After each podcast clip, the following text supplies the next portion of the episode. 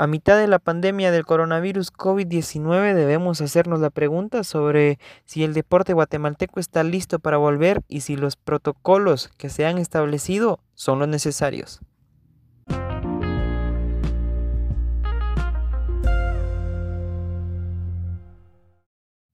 El fútbol guatemalteco fue el primer deporte federado en todo el país que retomó sus actividades después del confinamiento que se comenzó a mitad de marzo, luego de que se diera a conocer el primer caso positivo de COVID-19 en Guatemala. Los primeros partidos de fútbol que se disputaron fueron los repechajes hacia la Liga Nacional y hacia la Segunda División Posteriormente, el 29 de agosto, la Liga Nacional de Fútbol inauguró su campeonato Apertura 2020, el cual tuvo que ser modificado geográficamente para poder terminar el primer domingo de enero del próximo año y así que no se retrasara el torneo correspondiente al segundo semestre del 2021. Esto quiere decir el clausura 2021. Todos los juegos se llevan a cabo a puerta cerrada, esto condicionado por el semáforo de alertas que la Comisión Presidencial de Atención a la Emergencia COVID-19, más conocida como COPRE-COVID, actualiza cada dos semanas. De la misma forma, a todos los jugadores de los 12 equipos se les debe practicar como mínimo una prueba mensual para detectar si son poseedores del virus. Todo esto corre a cuenta de los equipos participantes. Sin embargo, este 25 de septiembre, en concentración con la Selección Nacional de Fútbol de Guatemala, el delantero de Municipal, José Carlos Martínez, dio positivo en el test por COVID-19, por lo cual todos los futbolistas de la Liga Nacional tuvieron que hacerse una prueba tipo PCR para que el resultado fuera más efectivo de manera urgente, de los cuales se dio a conocer que tres jugadores más dieron positivo. Ellos son Cristian Reyes y Freddy Orellana del Club Guastatoya y Pedro Altán de los Príncipes Azules de Cobán Imperial.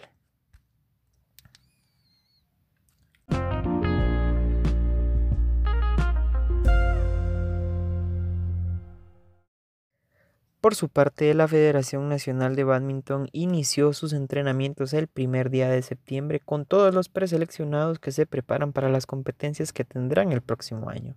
Entre ellos se encuentran el multimedallista Kevin Cordón, que afina detalles para pelear por su boleto a los Juegos Olímpicos de Tokio, que se disputarán entre julio y agosto de 2021.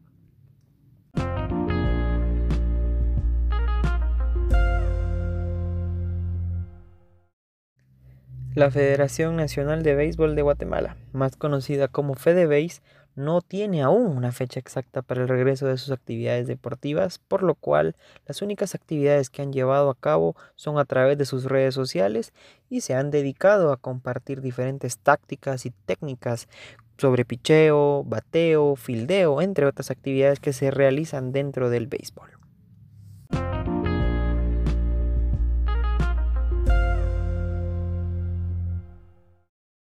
La Confederación Deportiva Autónoma de Guatemala, en conjunto con el Comité Olímpico Guatemalteco, publicaron el 2 de junio un comunicado en donde anunciaban la reactivación de las federaciones y asociaciones deportivas de Guatemala. En este comunicado se menciona que han elaborado los protocolos para instalaciones deportivas y para la práctica y entrenamiento de los distintos deportes de acuerdo a su naturaleza. En este comunicado también se especifica que tendrán acceso solo atletas priorizados por sus entrenadores y personal técnico de apoyo bajo una programación, siempre cumpliendo con las normas establecidas. Durante esta fase de activación deportiva, únicamente se podía en un horario de 8 de la mañana a 1 de la tarde, con el uso de 60 minutos máximo por cada sesión de entrenamiento. También se establece la activación deportiva de la instalación específicamente para procesos de entrenamiento, el cual no deberá ser de intensidad máxima. Asimismo, queda prohibido permanecer dentro de dicha instalación posteriormente a la finalización del entrenamiento. De la misma forma, durante la permanencia de la instalación se tiene que evitar todo tipo de contacto físico según las regulaciones de cada deporte, por supuesto. Y también cumplir con el protocolo de higiene y sanidad que se tiene establecido en cada asociación o federación.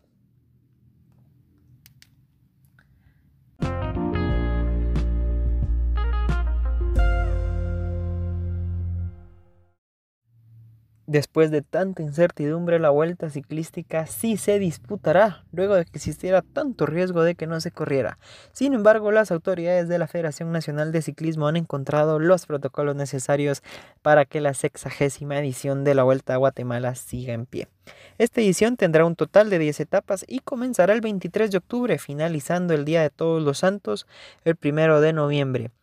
La primera etapa de esta vuelta a Guatemala será de Esquipulas hacia Huastatoya, la segunda de Jalapa a Barberena, la tercera de Guatemala a Coatepeque, la cuarta de Champerico a Retaluleu, la quinta de Suchitepeques a Quetzaltenango, la sexta de Totonicapán hacia San Marcos, la séptima de San Marcos a Sololá, la octava de Sololá a Tecpan, la novena de Santa Apolonia Chimaltenango hacia la aldea Chuchuca Alto y la última etapa se disputará en la ciudad de Guatemala en el circuito del anillo periférico. Las autoridades de la Federación Nacional de Ciclismo reconocieron de que será un completo reto poder mantener alejadas a las personas en la salida y en la llegada de cada una de las etapas.